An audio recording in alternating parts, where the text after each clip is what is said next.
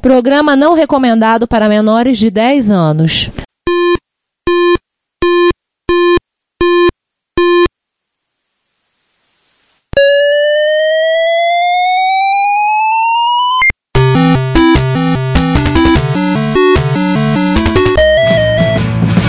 We bought it to help with your.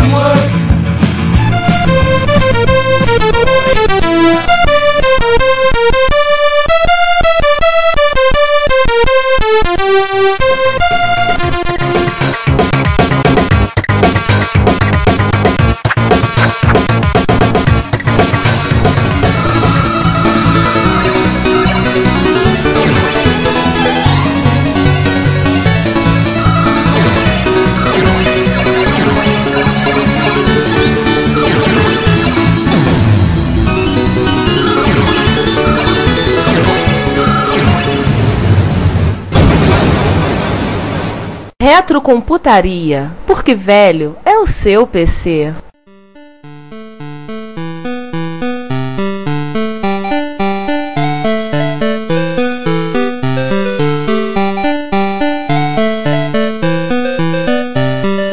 A aventura vai começar. Aventura não, upgrade. Mas todo upgrade não é uma aventura? Os projetistas fizeram um bom trabalho, não foi?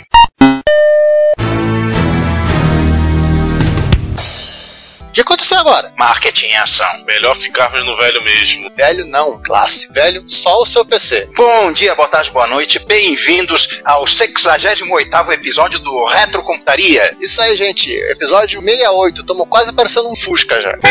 Aqui nessa mesa em formato triangular. Olha que legal. Talvez ele assim meta metamorfose durante o episódio para alguma outra coisa. Eu, Giovanni Nunes. E quem mais aí? Eu, Juan Carlos Castro. E eu, João Cláudio Fidelis, que o meu Fusquinha ainda continua 1300. Eu não passei pra 1600. Ah, com aquela grade fafá, né? É, ele mesmo. Então, se você já leu o título do episódio, você sabe que nós, este- neste episódio nós vamos falar sobre upgrade. Então, este é o episódio em que a gente fala do momento crucial na vida de todo computador clássico, que foi aquele momento que o fabricante decidiu que era chegada a hora de incrementar o hardware. Ou fabricante, ou algum fabricante terceiro com espírito empreendedor. Às vezes empreendedor até demais. Ó, Assim. Como? Ou seja, no em tese, deixar ele um pouco melhor que o concorrente. E obviamente que alguns engenheiros se manifestaram, lembrando decisões tomadas na época do projeto. Ou não, né? É. Aí outros recordam que reservado para uso futuro, aquela frase que volta e meia aparece nos manuais, são muitas vezes ignorados pelos programadores e projetistas de hardware. Né? Alô, IBM, ignorando as especificações da Intel para interrupções. Tô de olho em vocês. Oh yeah.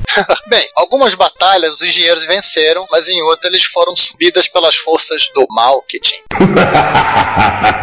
O que significa que este episódio é, de uma certa maneira, um eco do nosso zagálico episódio 13, aquele onde as coisas dão errado. É, só que a gente resolveu focar no erro. A gente vai começar, mas não no erro em si, né? Vão começar falando do em ordem alfabética, né? Vamos falar do Apple II. Que aliás é um micro que foi pensado para ser expansível, né? É, talvez não conscientemente. Conscientemente, o... sim. é. Era a filosofia do voz que todo mundo deveria mexer nas máquinas, todo mundo deveria saber o funcionamento delas até o último componente e ela deveria ser hackeada. Tanto que ela tinha aquele mundão de slots. É, então vamos lá. O Wozniak, ele fez o Apple I, né? E a- quase ao mesmo tempo, foi o primeiro computador lançado pela Apple, e quase ao mesmo tempo ele fez o Apple II. Então assim, é bom lembrar que às vezes as pessoas elas se confundem um pouco que o Apple I não é upgrade Apple II.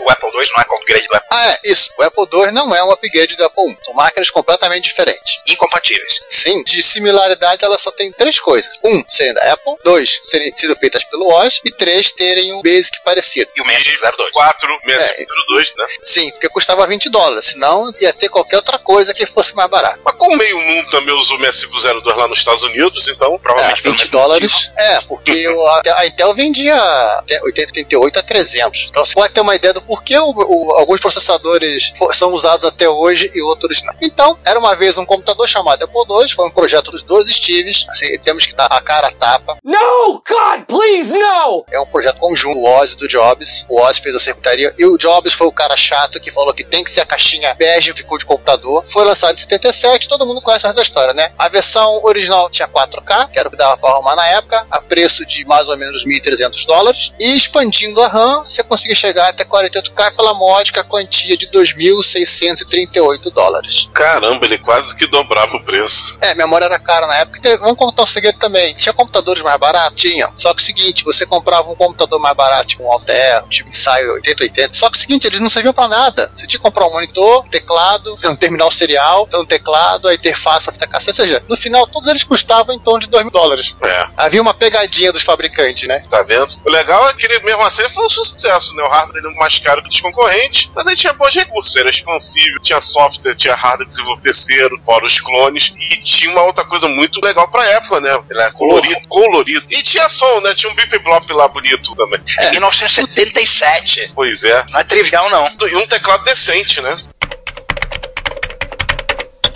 É, um teclado que você não tinha que comprar o teclado, já vinha na máquina. Mas assim, né? coincidência, perdão. Oi, fala. Lembrando pro nosso ouvinte que a Alter e companhia usava chavinhas. então vocês já viram como é que programar nesses micros era uma maravilha.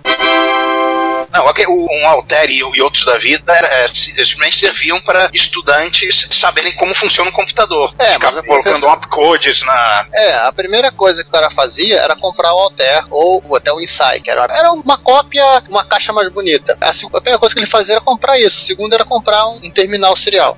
E a terceira era hackear o Pentágono.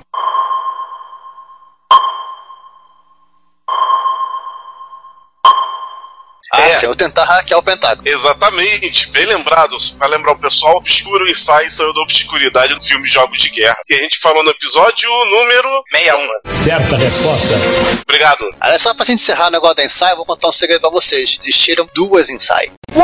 Eu pensei que você ia dizer que você que hackeou o Pentágono. Não, não, isso aí a gente deixa pro Julian Assange.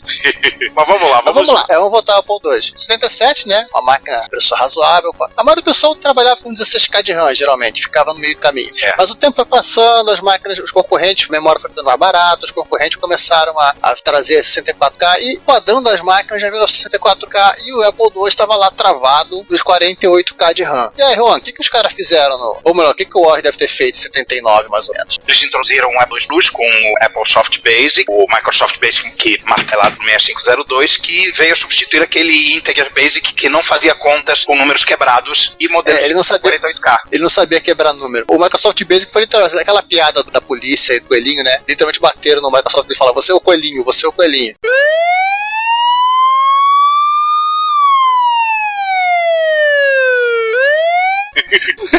Piada cruel. Coelhinho, se eu fosse como tu, né? Não, não, você precisa descobrir que é uma piada palestina. Isso não vem ao caso. Caramba. É. Momento, não, não me responsabilizo pela piada. Momento assim, piada original, pra eu entender, ela assim, eu, se a KGB e o Mossad israelense organizaram pra fazer um teste pra ver quem, quem conseguia caçar o coelhinho na floresta. né? Então, primeiro foi a CIA, trouxe em meia hora o coelho. Segundo foi a KGB, que trouxe em 15 minutos. E terceiro foi o Serviço Secreto Israelense, né? Que trouxe lá um cara palestino todo arrebentado, gritando: Eu sou o coelho, eu sou em 5 minutos. Eu sou o coelho, eu sou o coelho. Enfim, Não, esse- uma piada que ia fazer o pessoal do Multifight ficar corado. Ou não. Para com essa sacanagem! Eles também lançaram a Language Card, foi chamada Language Card, porque era uma placa com 16K de RAM, que você instalava no slot zero e que permitia que o Apple chaveasse aqueles 16K no final da memória, que era ON, para RAM, e assim a máquina ficava com 64K linear. Como basicamente a função disso era você gravar um outro interpretador de linguagem de programação, um outro runtime, o pessoal utilizava para rodar outras linguagens, como o próprio Pascal, o defenestrado Integer Basic de volta, né? E por Nesse isso caso, ela carregado, foi perdão, nesse carregado caso, carregado de disco. Isso. é, carregado de disco ou fita cassete. Nota mental E- que algumas vezes foi defenestrada literalmente, né? Tacada da janela pra fora. Pois é. O disquete. Sai! E tá aí esse nome de Language Card. É, se a gente aproveita, né, o Juan citou no início lá que o Apple II ele tem por birra do WOS 8 slots, como ele tinha, de expansão identificado entre o slot 0 e o 7. Então, 0 ficou ah, reservado para você expandir a RAM do Apple II. E acho que aqui a gente encerra nosso caso de sucesso em upgrade, certo?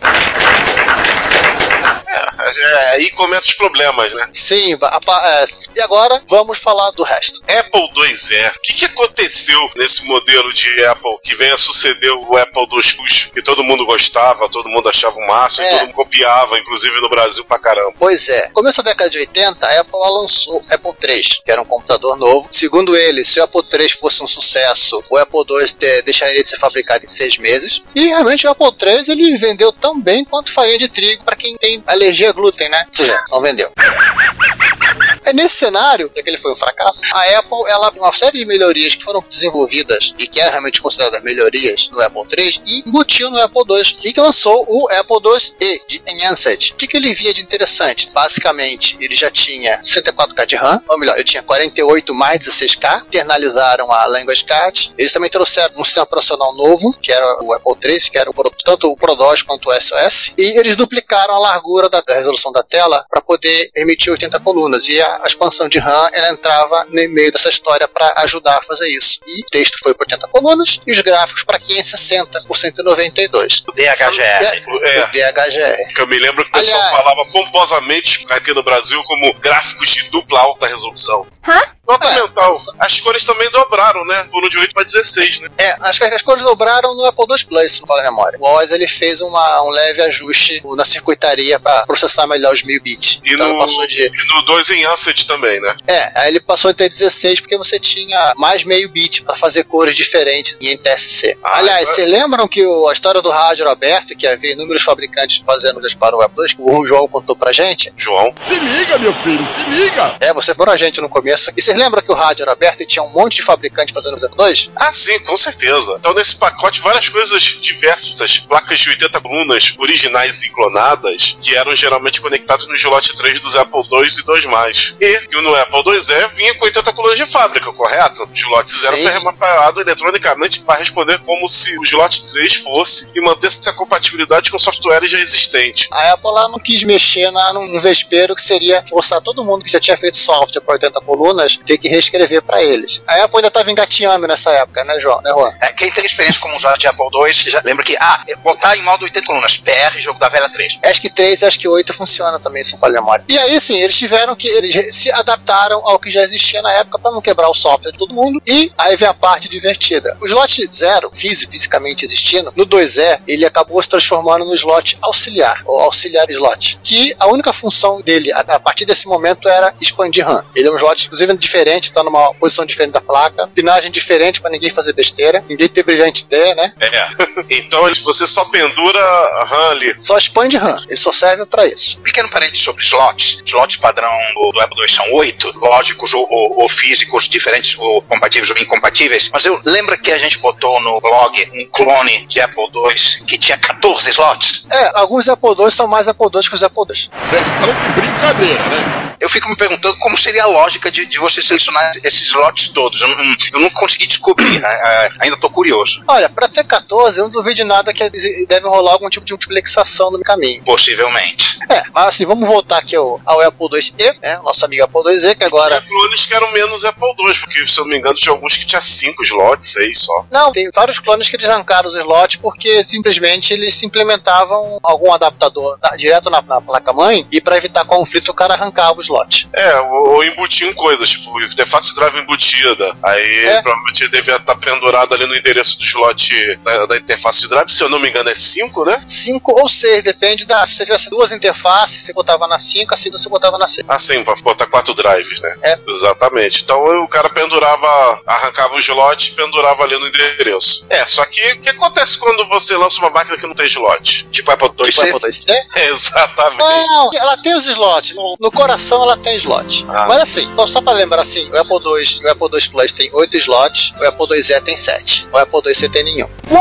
E o Yancey de Apple II é, continua com 7. Continua com 7. Mas assim, vamos voltar lá pro pau, papo. Todo mundo sabe que o 84 a Apple lançou o Macintosh, né? Parará, comercial, essa outra história. Mas também lançou o Apple IIc. Ele, em tese, devia ser uma espécie de upgrade do Apple IIe, já com 128 KB de RAM, interface disco, porta serial, tudo numa caixinha compacta, pequena, e que você poderia levar pra qualquer, canto que você desejasse. Vejo de meus aí- dedinhos, portátil. É, aspas, aí- dedinhos. É, o Apple IIc era para ser não, não para ser um upgrade do Apple II, era para ser um outro modelo de Apple II. Mas ele foi um sucesso tão grande que a, a Apple se viu obrigada, porque ela continuava a fazer o Apple IIe, a deixar o Apple IIe mais parecido com o Apple IC, que é conjunto de caracteres, chamada na BIOS, né, para evitar mexidas. E uma coisa que eles colocaram no, Apple IC, que foi o 65C02, eles passaram a tornar obrigatório no padrão. Ah. O Apple 65C02 foi escolhido porque ele, é- ele consumia menos energia, né? então numa plaquinha menor, computador menor, fazia sentido. Sim. João, lembre-se também que o, 65, o Apple IIc ele foi vendido em pack de bateria também. Se você era marombeiro, queria ter um computador, você podia ter carregar o seu Apple IIc, a sua tela de LCD ou seu monitor e o seu pack de bateria. Aquele tijolão imenso, aquela cena do Roy Scheider no 2010 é enganação. Ele tá te trollando. É, Não, cara, é Sim. porque em 2010 eles vão fazer baterias pequenas para Apple IIc. suficiente para você não precisar carregar 20 quilos para cima e para baixo. Isso. E assim surgiu, gente, quem dava esses nomes na época? O Enhanced Apple IIe. Ou seja, o Enhanced Apple II Enhanced. Aham. Aham. Nota mental pra que esse, que esse carinha aí também foi clonado, né? É, Fartamente. Esse foi. clo- é, não, não, o Apple IIe companhia, eles foram. O Enhanced, né, ele, ele é o TK3000, vamos, vamos, mudar o nome aos bois, mas ele foi pouco clonado. Sim, menos, É. mas mesmo assim conseguiram clonar ele. Aí, se eu não me Sim. engano, o exato 2E. Tem alguns clones chineses de Apple IIe, mas foram muito poucos, porque nessa época eles já tinham migrado para fazer clone de XT, que era mais fácil e mais rápido. Ah, então o super alta resolução com 16 cores, quando falavam aqui no Brasil, era nessas máquinas que rodavam. Só pra contextualizar. Exatamente. E pra fechar, né, em 87 ela, lança o Apple IIe, que ela basicamente é o Apple IIe Platinum, basicamente o Enhanced de Apple IIe, Enhanced de Apple II Nossa. um gabinete cinza Macintosh, né, e o teclado numérico auxiliar que ela sempre viu os clonadores montando e nunca colocou no dela. E com relação ao Apple IIc Plus, assim, houve um upgrade, que podemos citar que quem morreu nesse processo foi o Bip fora de tom, né, Juan?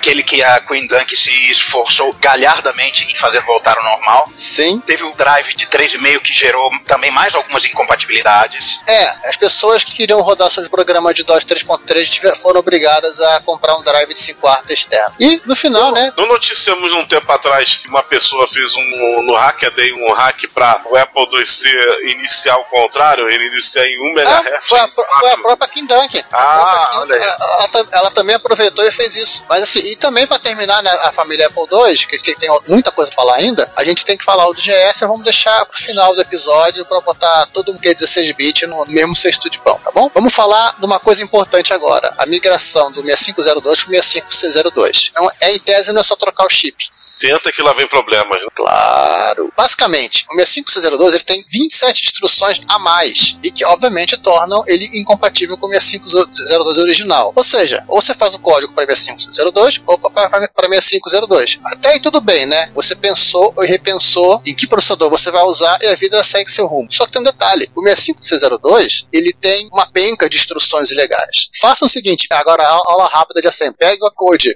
em assembly do 6502. Façam um end 3. Tudo que retornar com 3 é o code legal. Ou seja, cara, um quarto dos opcodes já, já não existe, é ilegal. Isso. Ele tem inclusive um opcode que é extraoficialmente chamado de kill. É um bug processador. O que, que ele faz? Ele mata o processador. O processador para, ele não faz mais nada. Só DDoS. Dedom, dedom, dedoff. Isso. Giovanni, a perguntinha aqui. Essa, essa mudança de paradigma foi, foi quando os, eles saíram da MOS pra, Não, Western? não, não tem tanta razão. O Apple II Plus ele já usava o Cinestec. Da... O Apple III também usava. o- Sim, tinha tanto fabricante de 6502 que era independente comprar da MOS ou não. Ah, tá. Então não, não era. Não, não tem razão. Até, até achei que fosse, mas não tem muita razão, não. Aliás, o E a 6502, aliás, o 6502 é talvez o processador mais camaleônico que existe em tipo de número de variantes, né? Tem o C02, aquelas variantes bizarras da Commodore, Tem tem a- o Japanese, fez estações com Tem, é, tem os que ficaram no Nintendo, tem a- acho que a Sally do Atari, por aí vai. Tem um da Mas, assim, NEC barra Hudson do PC Engine. Mas assim, tem um detalhe: nesse monte de instrução ilegal, tem umas que causam defeitos especiais. Olha Ou aí. seja, eu quero incrementar o acumulador. Ah, eu posso dar um INC-A, né, um INA, 6502, ou eu posso usar esse cara especial aqui, que de repente ele incrementa o acumulador e no carry. Então eu economizo instrução. Olha, então eu vou usar, é programador, vou usar essa instrução que não é uma instrução, deixar meu código menor, ou vou obscurecer o meu código. A bem da verdade, essa tendência dos programadores a usar instruções ilegais, instruções não documentadas, atingiu seu ápice não no 6502, mas no Z80, né? É, também. Não, os 80 ele tinha as instruções, ela não era documentada. O 6502, elas eram, eram marcadas como ilegais, eu usava. Sabe qual é o problema disso? Tanto que ele era marcado como ilegais, que o 6502, todas as instruções instruções que dão pau, a WDC ela transformou em NOP. Acho que não seja, foram usadas para novas instruções válidas no É. 02. Acho que não eram, é- eram para ser, ser realmente ilegais e virou NOP, ou seja, significa que não vai fazer nada. Já imaginaram a cena, né? Até assim, eu fiquei na dúvida sobre esse assunto, eu fui perguntar, eu perguntei no Facebook, a gente fez uma coisa muito feia. Eu perguntei no Facebook e o Google respondeu para mim. Na verdade, assim, é um, um cara que trabalha no Google, ele respondeu a seguinte coisa com relação ao 6502. Você é bem curto que ele respondeu em inglês, tá? Que o, já até já falamos algumas coisas, existem uma série de instruções não documentadas no 6502 que fazem coisas e que equivalem a você combinar o code. No 6502, eles removeram essas coisas e passaram a não funcionar. Qualquer programa que tentava usar esse tipo de coisa iria travar ou capotar, né? Sirius, que é uma, empresa de Apple II, um programador, gostava de usar muito esses, esses opcodes para obscurecer os, os carregadores dos jogos, os game loaders. E assim os piratas não conseguiam fazer engenharia reversa para saber ver como quebrar a trava. Vários jogos originais eh, desse- e da Datasoft também faziam isso. E aí vem a coisa, e aí vem a coisa mais irônica. É, os jogos craqueados, a versão de craqueado desses jogos da Sirius, da e da Datasoft, eles rodavam muito melhor no 6502 do que no- nos, nos Apple II com 6502, porque os piratas arrancavam esses códigos, esses códigos travados e deixavam tudo usando instruções pa- padrões do 6502. Caramba. Aliás, Aliás- fazer a proteção contra cópia geralmente causa esse efeito. A gente vê isso até em é, arquivos de música, M- MP3. Vo- Você vai usar um- um- uma mídia legítima, aí tem uma nova geração de máquinas, pá, dá, dá pau na proteção contra cópia. Aí aquele El Piraton que vo- você comprou no camelódromo funciona normal, porque usa formatos padrão e, e documentados. Né? É, eu- eu- você poderia tirar uma, uma lição de moral, de antimoral disso, mas eu vou, eu vou ficar calado. Mandou um sapato! Tudo bem. A gente pode, pode comprovar agora que a Apple ela curte esse negócio de trocar processador, né? Ó, direto. Gente, ela, podemos perceber que ela, ela aprendeu a trocar processador quando doou o 108000 pelo, pelo PowerPC na década de 90. Bem, eu fiquei de falar do GS mais pra frente. mas, Juan, fala do Coco, é você que gosta. Ah, sim, sim, meu velho amigo. Bom, no início dos tempos existia o, Color Computer, com aquela sua arquitetura muito, muito conhecida lá do, do episódio 28, e um belo dia um engenheiro- cinza, né? É, a caixinha cinza com um teclado chiclete, etc e tal, de 16K de RAM. Um belo dia o engenheiro da Tandy chamado Paul Schreiber resolveu substituir o modulador de RF fabricado pela Aztec, utilizado no Cogum, com um outro melhor e mais barato. A redução de custos era uma meta, mais do que uma meta, uma obsessão na, na Tandy. As letras minúsculas do TRS-80 foram removidas para economizar 1 dólar e 50 centavos imponentes e reduzir o, o preço final em, em 5 dólares. Mas, o- Caramba! O, o próprio, o próprio Schreiber é, é responsável por diversos custos no custo de fabricação. Tem um- Assim, o Schreiber tem uma citação, até no livro do Boss Peter tem falando nisso, que ele fala: se você queria aparecer na Tandy, você queria mostrar trabalho na Tandy, apresente uma redução de custo do projeto. Essa obsessão por redução de custo acabou até interferindo na, na evolução da arquitetura, porque coisas que deveriam se- ser colocadas para melhorar a aceitação da máquina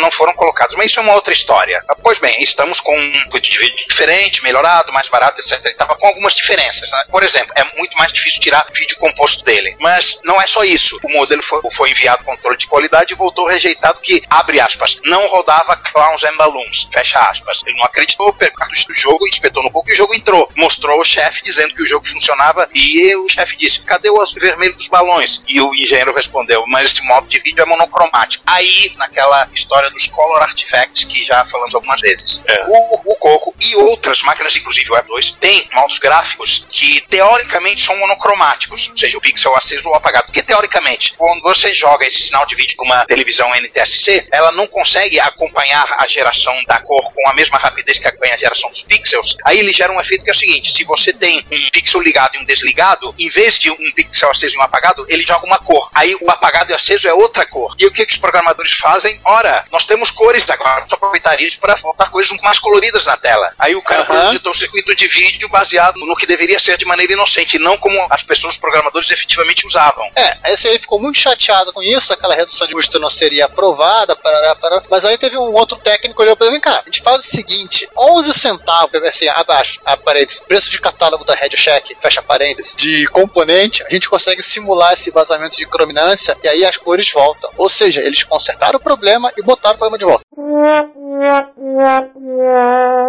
Vocês querem saber a parte mais irônica disso tudo? Diga. Pra quem teve o CP400, eu sei que o Juan vai agora vai, vai fazer o sinal da cruz agora. O famigerado Colos e Balloons tá lá na caixa do CP400. Aham. O como é Poem, as coisas são um pouco diferentes. São cores, mas em Poem o efeito Color Artifact gera cores um pouco diferentes do que gera no NTSC. Sim, se eu não Então me você engano. tem o, o azul que vira verde, o verde que vira azul, céu roxo, essas coisas. É, Exatamente. no MC1000 produzia verde muito intenso e o magenta muito intenso. Mas eu sempre considerei isso como defeito, nunca como bug, nunca como feature. E o pessoal ficava resetando o jogo pra acertar as cores.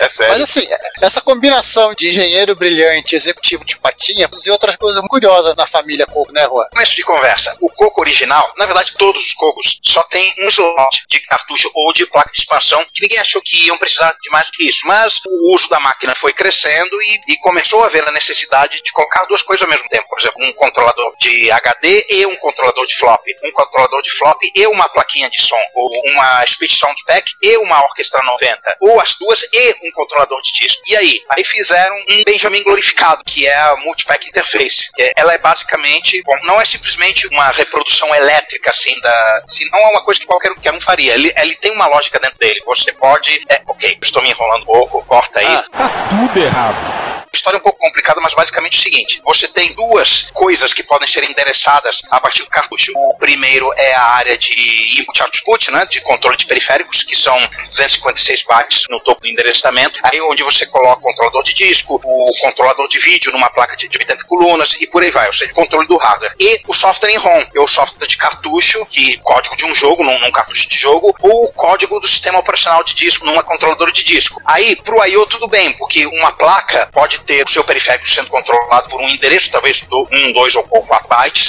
outra placa controlada por outro endereço, e vocês simplesmente fizeram um Benjamin elétrico, slot não há conflito. Mas para ROM não, tem como fazer isso. Então, como é que funcionava o espaçador de slots? Você tinha uma chavinha que você, antes de ligar a máquina, Antes, ações, é, antes, Antes de ligar a máquina. piscando antes. Antes, você selecionava qual dos slots seria enxergada a ROM pelo micro. Aí você daria pelo jogo, ou pela controladora de disco, ou pelo que você quisesse. Já o I.O. ia para todos indistintamente, porque supostamente periféricos diferentes estariam em endereços diferentes. É uma gambiarra, é uma senhora gambiarra.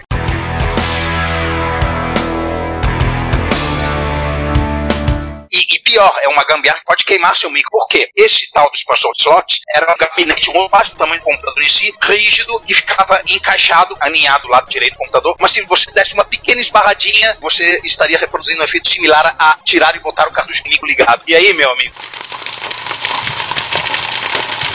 Muitos 6809 foram pro céu dos 6809. Caraca. Vem cá, isso o irmãozinho mexia também na seleção de cartucho, né? Também. O, o mesmo irmãozinho que mais tarde vai no slot do Hotbit. Mas que que é isso aqui que abre? Pum, puf, e É, acaba é do programa. expert, é do expert que tem a, a proteção. Os dois Não, têm. Hotbit? Ah, o Hotbit também tem. Ambos têm. Se eu não lembro. Não, não, essa, é, o sistema de slot, dessa expansão de slot aqui Coco lembra muito o que a IBM usou nos slots do, do chip PC. Mas Qual lá, pelo menos, assim, estavam protegidos, Sim. né, dentro da caixa. Dentro da máquina. Dentro. E o principal, você tinha a chave de seleção de endereço de I.O., né? O espaço de endereço também era bem maior, para DMA e para interrupções. Então você conseguia fazer, é claro, sabendo né, o jump corretamente, você conseguia botar todo mundo funcionando. Um Ou algo muito parecido. gigante.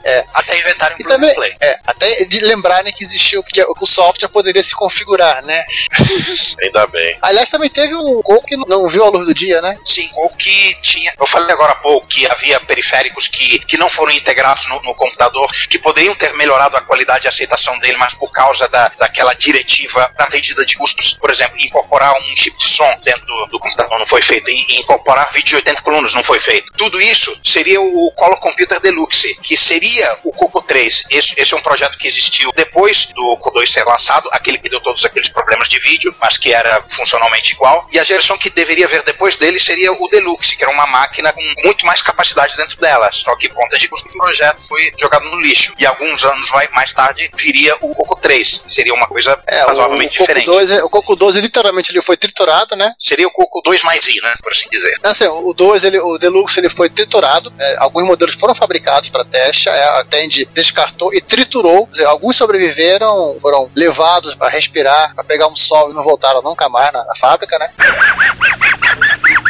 no, o no- no livro, do, livro do Boys você acha a busca né, aos sobreviventes dele, tanto, é, tanto desse quanto o suposto Coco 4. É. Aí assim, o Coco 3, vamos ser sinceros, conta dessa síndrome de tio Patinhas, ele só viu a luz do dia também que os caras conseguiram fazer o Coco 3, é, mesmo com 128k de RAM, ser mais barato que o Coco 2. Nossa. Senão iria pro triturador também. É, basicamente eles pegaram alguns chips controladores mais complexos que existiam no Coco 1 e 2, no SAM, o 6847, e fizeram um customizado chamado Gimme, que fazia todas as funções com melhoras, é, modos de vídeo de, de mais alta resolução, um MMU para você poder chavear quantidades maiores de memória. Ou seja, eles aprenderam com os japoneses a customizar os, os integrados. Mas nesse processo, claro, é, sempre aparecem algumas incompatibilidades. Por É, exemplo, parece que alguns, alguns modos do 1847 não passaram a não existir mais, né? Exato. Fazendo justiça, a quantidade de software que, ach, que achou o problema por causa da falta desses modos era, era muito pouco. Todo mundo usava ou o modo texto ou os modos gráficos de média e alta resolução. É, nem ia fazer joguinho de bloquinho. Pmod 3 e Pmod 4. O basic dele fica sempre em RAM, né? História que nós já, já contamos no repórter reto anterior. Microsoft, eu não vou fazer mais Basic para suas máquinas novas. Ah, é? Então nós vamos violentar o um seu jeito. Basic. Sim. E também parece que teve algum problema com a, a, MPI, né? Quer dizer, mais problema com a MPI. Bloco adicional de, de endereço de controle aumentou, né? Tinha- Então a Eles precisaram abrir mais endereços de controle. Além daqueles 256 endereços reservados para periféricos, eles pegaram os penúltimos 256 e tam- também transformaram em endereço reservado. Mas a gente tinha um problema. Ele, ele ia para MPI e ela só chaveava 256. Aí, aí, resultado, como é se você tem, você tem a sua MPI que não vai funcionar direito no Coco 3, você tem que trocar um chipzinho lá, uma pau, um, é, um amontoado de, de, de portas lógicas programável para que ele passe a funcionar no, no seu Coco 3. Você já tem que abrir e fazer um hack de hardware. Ah, aliás, falando em hacker de rádio, o que, que é esse tal de High Resolution Joystick Interface? Minha Nossa Senhora! Seguinte, não, pera. mouse, mouse. Começa a existir interfaces gráficas e é bom que computadores tenham mouse. Tudo bem, o mouse é um dispositivo que precisa gerar um sinal dizendo em que ponto da tela o ponteiro do mouse está, certo? O único Certo. dispositivo no Core padrão capaz de fazer isso é a porta de joystick. Só que tem um problema, a porta de joystick só te consegue gerar um sinal analógico de menos 64 a mais 63, ou seja, um, um range de 128. A tela tem 256 pixels de largura por 192 de altura. Resultado, o seu ponteiro Não, não, de mouse 600, não 600, pode... Hein, João? E Juan? E 640 nos modos de alta resolução, né? Do Coco 3, sim, no Coco É, 3 a situação é. piora, mas ela, ela já era ruim. Este problema já que não é Coco 2. Mesmo Ah. só, com 200 só com 256% 92, esse problema já existia. Você não pode fazer uma interface gráfica que o mouse não, não pode estar em, em qualquer ponto da tela. O que, que os caras fizeram? Eles criaram um círculo lógico ligado a uma das portas de joystick e a porta de cassete, Hum? para que os dois sinais combinados dessem informação numérica suficiente para levar o ponteiro do mouse a, a qualquer ponto da tela. E você, você pega a caixinha, liga o conector DB na porta de cassete, um conec- conector DB na porta de joystick, e no conector da caixinha você liga o seu joystick de alta resolução. Olha que coisa linda. Ah, assim, não é só o seu joystick normal. Não, não, não, não, não era o seu joystick normal, ficava com alta resolução. Você tinha que também ter um joystick de alta resolução. Mouse. O Não, joystick, ou né? mouse, né? O joystick tinha que ter, ter alta resolução, ou você, tinha, você podia usar o original. Hum, aí já não sei. Eu Estou, eu- Ah. é, meus cocos todos encaixotados não, não, não vou poder fazer esse teste agora. Ah, Cara, e se eu não me engano, se eu não me engano, venderam é, coisas similares com isso aqui no Brasil, junto com aquele programa do Coco Max? Exatamente. Ah, o que tinha muito no, no Brasil era aquele adaptador de joystick digital para analógico, né? Sim, mas esse aí do alta resolução, o Chiquinho alta resolução vende- venderam por causa desse programa gráfico. Assim, gente, já que, já que a gente começou a falar da- das mega, ultra, super gambiarras, vamos para uma compilação muito legal delas? Ultimate Gambiarra? Ultimate Gambiarra. A culpa não foi do próprio coitado do engenheiro. Ele era apenas um instrumento. A culpa foi da Commodore que era uma galinha decapitada correndo pra lá e pra cá naquela época. Pois é. E que também corria atrás dos custos, né? Não Também, tão do- paranoico do jeito dela.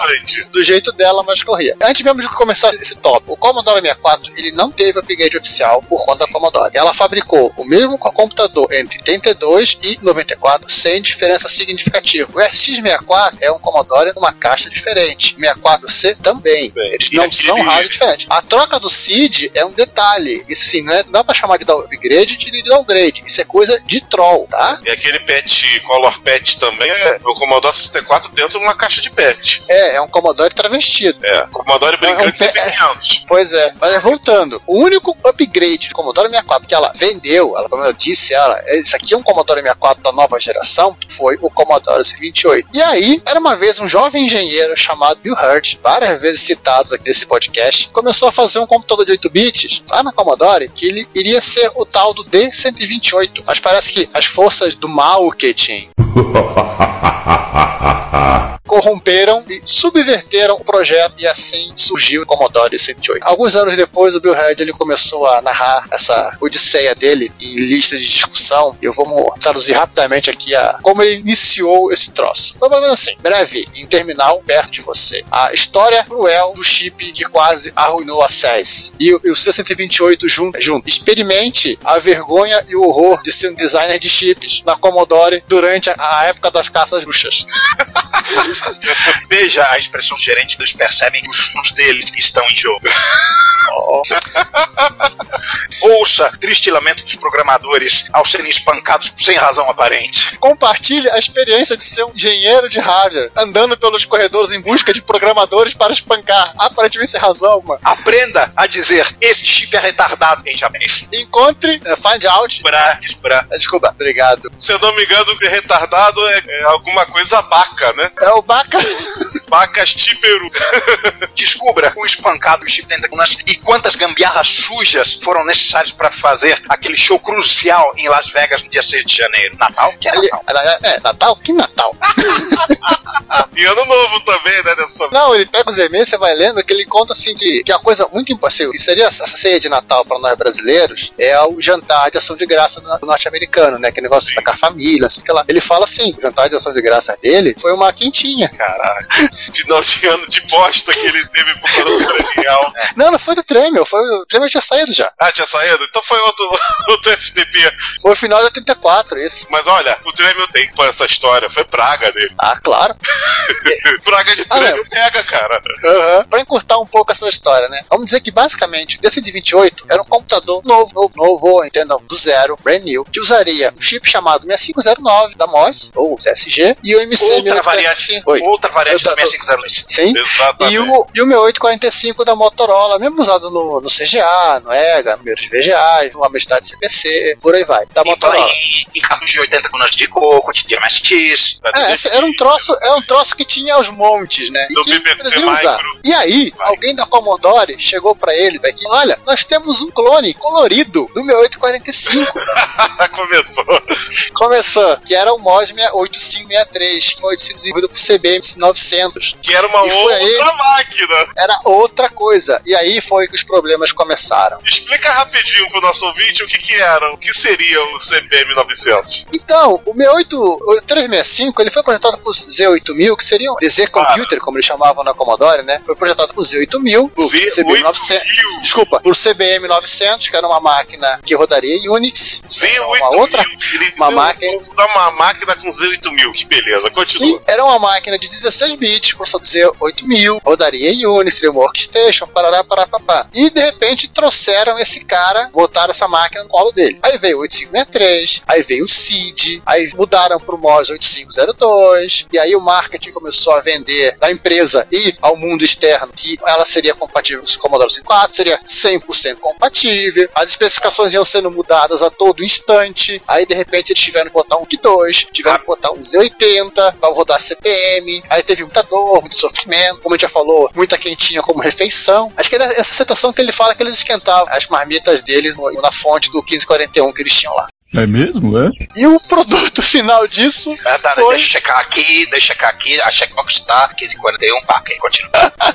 É, daqui a pouco a gente grita bingo. A gente já falou dos pizzaiolos, hein? Marca aí. E vamos falar mais. Ah, continua. Vamos falar mais. E aí, o final do final, o Commodore 128, que, ó, ele não foi, sempre era 100% compatível. Ah, só pra só informar ao Juan, MOS 8502 é outra variante do 6502. Que você vai falar fala mais que- desse episódio é variante do 6502. 6502. Quando a gente fala que a Commodore via uma galinha decapitada correndo por aí, a gente não, a gente não tá exagerando, não. Era basicamente assim, né, Juan? Estamos usando o 6502 aqui, estamos precisando que ele, poxa, de fazer um circuitinho aqui pra, sei lá, inverter esse bit aqui. Ah, peraí, pronto, que isso? Ah, é o 6502 com circuitinho dentro.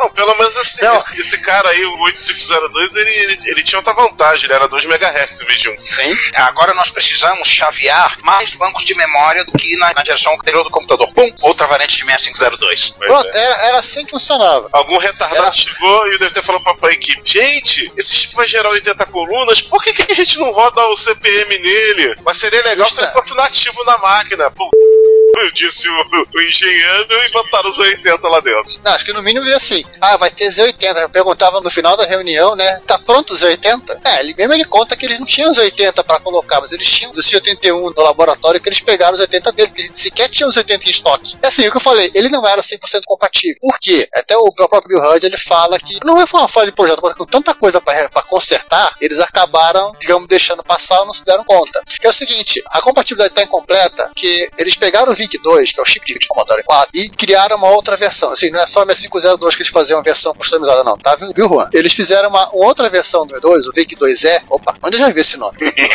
que tem um conjunto de registradores a mais que o VIC. E, obviamente, como é uma arquitetura de 6502, ele usa um endereço específico de RAM para guardar essas informações. Assim como a própria MMU, o Commodore 128 ele tem que ter uma MMU mais sofisticada que o 64 para guardar informações de mapeamento, onde que está a, a home basic correta, onde que fica a RAM, né, mapear essas coisas que tinha. Tipo, O próprio registrador do, do outro processador de vídeo, do 8563, tá? Que ele tem dois processadores de vídeo. Aí, um detalhe: se eu não me engano, o CID já é uma outra revisão. E fora o Não é CID. exatamente igual é. o CID do 64 padrão. Mas esse É, CID Mas pelo menos, É o uma CID. perguntinha sobre CID. Minha mãe uma vez disse que mesmo quando tudo parece ruim, tem um arco-íris em cada canto. Foi antes dela te abandonar? É, foi sim. Pelo menos o modelo de programação do CID não mudou, né? Só o som Não, dele, não, eu tô enganado. Exatamente, só, só muda o timbre.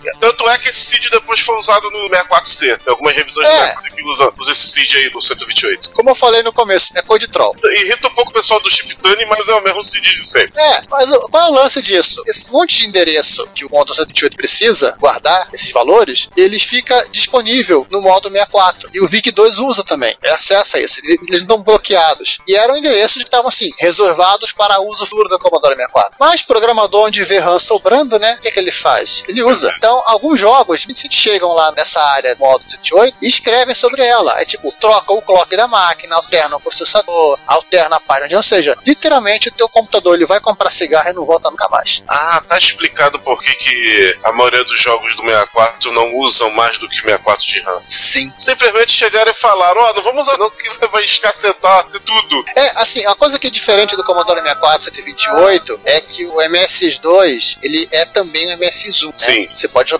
pegar um programa de MS2 e rodar no MS1 sem problema. O Commodore 164, 128, não. O Commodore 128, ele pode ser um 64, desde que você mande ele ser um 64. Ele é 128 ou, ou ele é um 64. Diferente do MS, né? Que ele é MS1 e MS2 ao mesmo tempo. Eles são compatíveis. Então, você tá me dizendo que o 100% compatível é e não é verdade? É, ele é porque ele tá tudo lá. Não consegue ser verdade porque, digamos, se tem um programa de Commodore 64 ele for mais abusado, normal, tchau. Ou seja, o programa de 64 ele tem que ignorar tudo extra É, da máquina. Basica, não, basicamente, o que o pessoal faz para adaptar um 64 para rodar no 128 em modo 64 é verificar se o programa não está acessando endereços de memória como o 53.296, que é o alterna o clock da máquina, é o endereço de I/O de mapeamento D5000 ou D6000, que tem relação com a MMU e por aí vai. Em resumo, pra joguinho que não foi escrito especialmente pra ele, ou seja, meia dúzia de jogo, Mas não, um, você tem que procurar versões pateadas.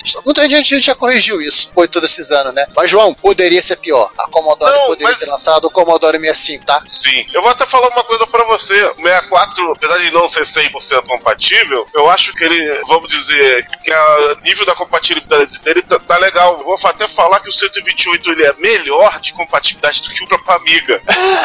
Pois é. Eu vou falar que o do tipo, em números realistas deve ser 80%.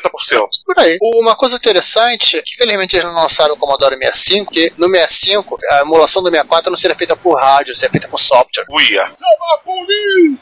Ia. Vamos sair um pouco, vamos, vamos agora para aquela ilha que não faz parte de lugar nenhum. A Inglaterra. Vamos falar Aliás, de eles Spectrum gostam, agora. eles gostam muito de Commodore, mas eles gostam mais é do Spectrum. É. Vamos falar de Spectrum. Vamos lá. Originalmente. Ficar feliz, João.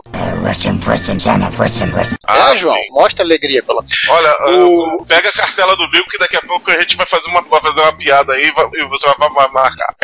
Tá na mão. Fica na mão. Pega a cartela aí, todo mundo tá, estamos sorteando os números, rodando a bolinha. Vamos lá. Os primeiros modelos do, do Spectrum, eles tinham 16 ou 48K de RAM, Correto. tá? Rapidamente o 16 ele foi descartado. Que era mais ou menos como o que aconteceu aqui com o nosso querido TK90X, né? É, e ficou só o 48K. Até porque é o seguinte, você poderia até pegar o teu 16 e soldar 32K de RAM lá e tua máquina fica 40K, igualzinho na fábrica. É, Spectrum Plus já só tinha 48K, tipo, tipo 95. É, o Spectrum Plus ele é igual ao 48, só que com aquela caixinha diferente. Aquele Isso. estilão que era de ser. Então, E que a Microdigital não gostou e, e pegou um Commodore C4. Plus 4. Ah, Plus É, 4. E aí, primeiro lançado na Espanha, depois na Inglaterra, veio os 16 Spectrum Plus 128. Aí nele a Sinclair resolveu abusar do direito de fazer upgrade, né? Ela colocou Basic novo, 128K de RAM, olha, ficaram. Tanto que a máquina é Plus 128. Colocou um PSG, porque já tinha uma plaquinha de terceiros que adicionavam a Y389 ou SN Barará. E que virou meio padrão, né, pra desenvolvedores de jogo, né? Virou, É, virou. uma porta serial, que eu nunca vi utilizarem, e MIDI, e marcou meu bingo aí, Um abraço para o Márcio, agora eu entendo por que ele gosta tanto de Spectrum. e no final, até mesmo um ralador de pão. Hein? É o Toshi. A Plus 128 ele tem um dissipador de calor no lado de direito, a- a- ligado na fonte. E que literalmente é um dissipador, gente, é um cooler. É o mesmo Então cooler que no seu, no seu, no seu, no seu PC. É, o seu PC velho, você, po- você pode pegar o pão duro e ficar ralando enquanto você espera o California Games carregar. Você rala e já esquenta, olha que beleza. Ó, já faz uma farinha de rosca pra fazer bife milanesa. Exatamente. Pendurucados à parte, ele funcionava igual com a Aí saídas, uma coisa que você esqueceu, saída de joystick, tudo bem. Ah, sim, joystick não, padrãozão. não padrão, não padrão Atari, infelizmente, que a Amstrad aí é, foi, Não, fuder.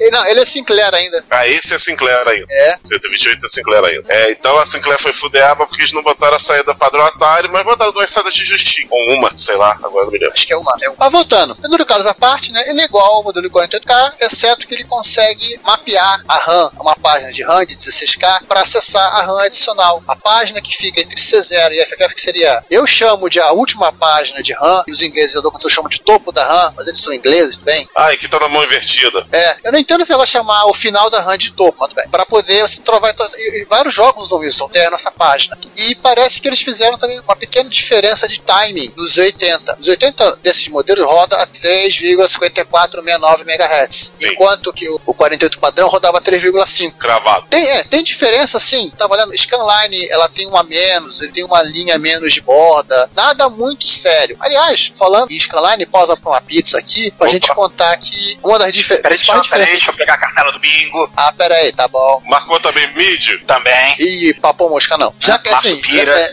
Tem, tem 1541 um pouco antes, marcou? Marquei também. tá bom. Falta o quê pra, pra, pra bingo? Design italiano, ainda não apareceu. Ah, é, a gente passou. Não, tem. Foi- eu lembro que, você, que eu falei do Coco, que eu falei do CP400. bingo! Opa, bingo! Bingo! Esse programa a gente já fez o bingo bem cedo, hein? É. Tá, mas estamos na, na- pausa pra pizza só pra citar o seguinte: um dos problemas de compatibilidade, o TK90X da Amigo Digital com o spec original era justamente temporização por conta da máquina estar a 60 Hz. As diferenças no Plus 28 eram muito pequenas pra ser crítico. Pelo menos a incompatibilidade não tava aí. Mas no TK90X chegavam a criar coisas incômodas, como por exemplo, tem jogos que usa- usavam a temporização pra mudar a cor da borda. E no, nos TK90X isso não aparecia. A Microdigital ela mexeu também na ROM, mas depois ela foi consertando esse problema até ficar mais ou menos aceitável. Tanto que se você no Mas no TK90X você 95, pode, né? é, TK90X você pode até trocar a ROM e botar uma ROM original de Spectrum, você resolve vários problemas de compatibilidade. Sim. Aliás, falando em ROM, saímos da pausa pra pizza, a Sinclair ela colocou dois novos comandos basic. Comando Play, que você E- pode tocar música PSG ou na MIDI, isso eu gostaria muito de ver como é que funciona. E o comando Spectrum, em que você ia pro basic xixelento de pprint, list, RAM. Ia pro Basic velho.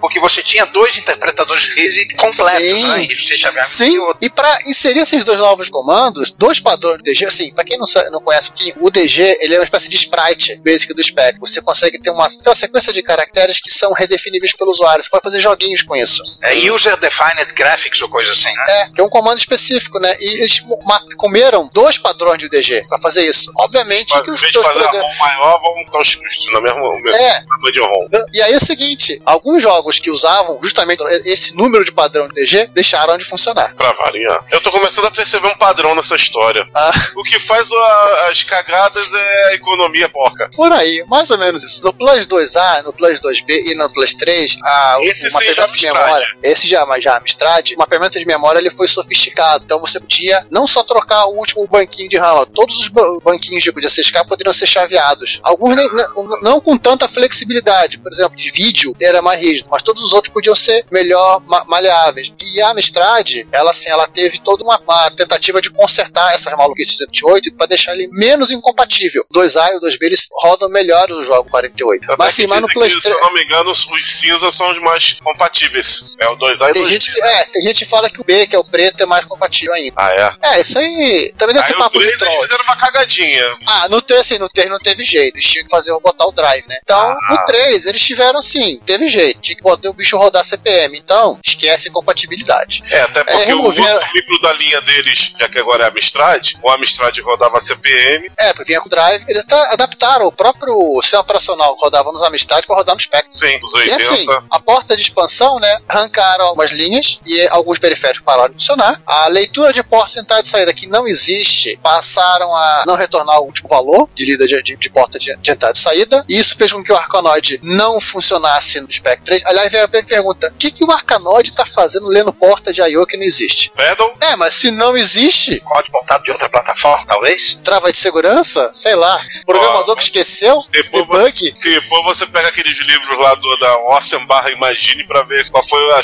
a choramingação da Ah. vez do programador. E também, assim, como a paginação de RAM ela tá modificada, né, para inclusive permitir que a, a RAM fosse colocada na página zero, a primeira página de endereçamento, para poder você ter 64K linear para rodar CBM, alguns tempos de acesso ficaram modificados. Aquela animação que o pessoal de Spectrum gosta de fazer, de trocar as cores rapidamente para simular outras cores, passou a não funcionar muito bem no Spectrum. O que chega a ser irônico, que ela também não funciona nos ports do MSX. É, mas não era para funcionar também. É. Quem usa isso- Ok, agora o problema é, é no Spectrum acontecer isso. É, o quem usa um troço maluco desses é, É a versão. né? É, é tipo um Kawasaki, é o Mortal Kombat do Spectrum. O cara usou pra produzir, sim, cores como prateado, dourado na tela. É o russo Ele fica que fez, né. É, é, ele não devia ter um 3. Com certeza não, a maioria dos clones do, do russo é baseado no 48. Ó, João, já que você tocou a bola de MSX aí, vamos lá. Vamos lá, pra, pra você que tá rindo aí de Spectrum, Commodore, Apple, achando que é só com eles. Tipo, É a ah, essa, vez chegou. essa galerinha, essa galerinha microsistema se f... Ei, João, a sua hora chegou. sua hora chegou.